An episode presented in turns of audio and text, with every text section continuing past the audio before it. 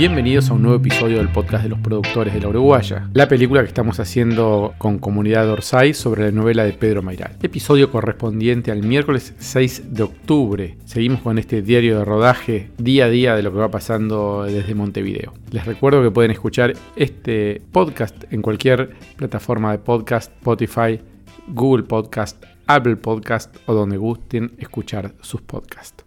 Ayer tuvimos una sesión de rodaje de más de 12 horas, donde terminó con la fiesta en balizas. Pueden ver las fotos de los socios productores que nos acompañaron en el Instagram de la película, la cara de felicidad. La verdad que estuvo buenísimo, las escenas salieron bárbaras, todo el equipo técnico estaba súper contento. Ana Blaya, nuestra directora, les deja este mensaje a los socios productores que nos acompañaron ayer. Agradecer la participación de, todos los compañeros coproductores que ayer se acercaron a darnos una mano, dándole vida a las escenas y no solo viniendo, porque la verdad es que estuvieron felices, disfrutaron, entendieron, tuvieron paciencia. Quedé solamente un poquito mal de que no pude acercarme como a agradecerles como es debido, todo aparte del acompañamiento que vienen teniendo para con el equipo durante toda esta etapa de preproducción. Pedir disculpas por no haber tenido el tiempo para acercarme, sacarme el barbijo, sonreírles y agradecerles. Y espero poder volver a cruzarlos pronto, no sé si en la fiesta, cuando filmemos o en alguna instancia de fin de rodaje uruguayo. Nada, quiero transmitirles eso, mi emoción y mi agradecimiento eterno por apoyar esta producción que la está remando tanto, a todo este equipo que, está haciendo tan bien las cosas y, y nada, ese reconocimiento para todos nosotros es muy importante. Así que muchas gracias. Buen día, querida comunidad de la Uruguaya. Y digo buen día porque son las 6 de la mañana y me acabo de despertar después de haber tenido un sueño que necesito contarles antes de que se me olvide. Soñé que estaba en una playa junto a decenas o tal vez cientos de personas corriendo por la orilla del mar detrás de algo que parecía ser una especie de mamut.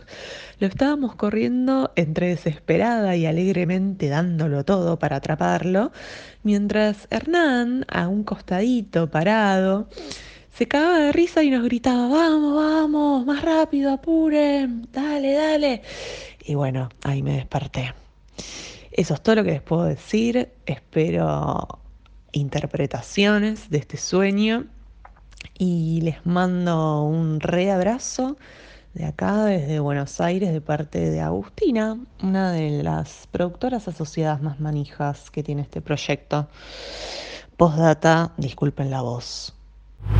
Ana Gusoni es la asistente de dirección y es el corazón y el motor de la película. Viendo cómo funcionan los equipos, es la que coordina todas las áreas, la que tiene toda la película en la cabeza, la que sabe qué se filma cada día, qué se rueda cada día, la que tiene control de toda la parte técnica, de toda la parte de planificación. Realmente es alucinante ver cómo trabaja. Y fue ella que le pregunté cómo venía el día de hoy, esta mañana, y esto es lo que me contestó.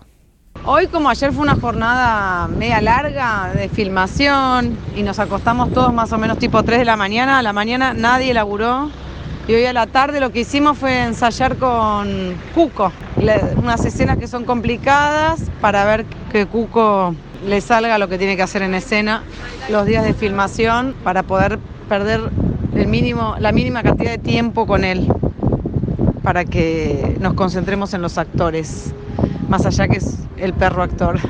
Y después los días previos a la filmación, filmación en el sentido de que vamos a filmar un día tras otro, tras otro, es como que sirven para hacer oficina y cerrar un montón de cosas. Por ejemplo, dirección está poniendo en cobertura a, todo, a muchos actores por si llueve los primeros días de filmación, para filmar otras escenas producción está cerrando las locaciones, están hablando con el banco para ver si se pueden hacer otras cosas, las galerías, están cerrando presupuestariamente todas las cosas porque cuando estamos filmando se hace muy poca oficina, entonces hay que dejar como casi todo prehecho antes de empezar a filmar el sábado.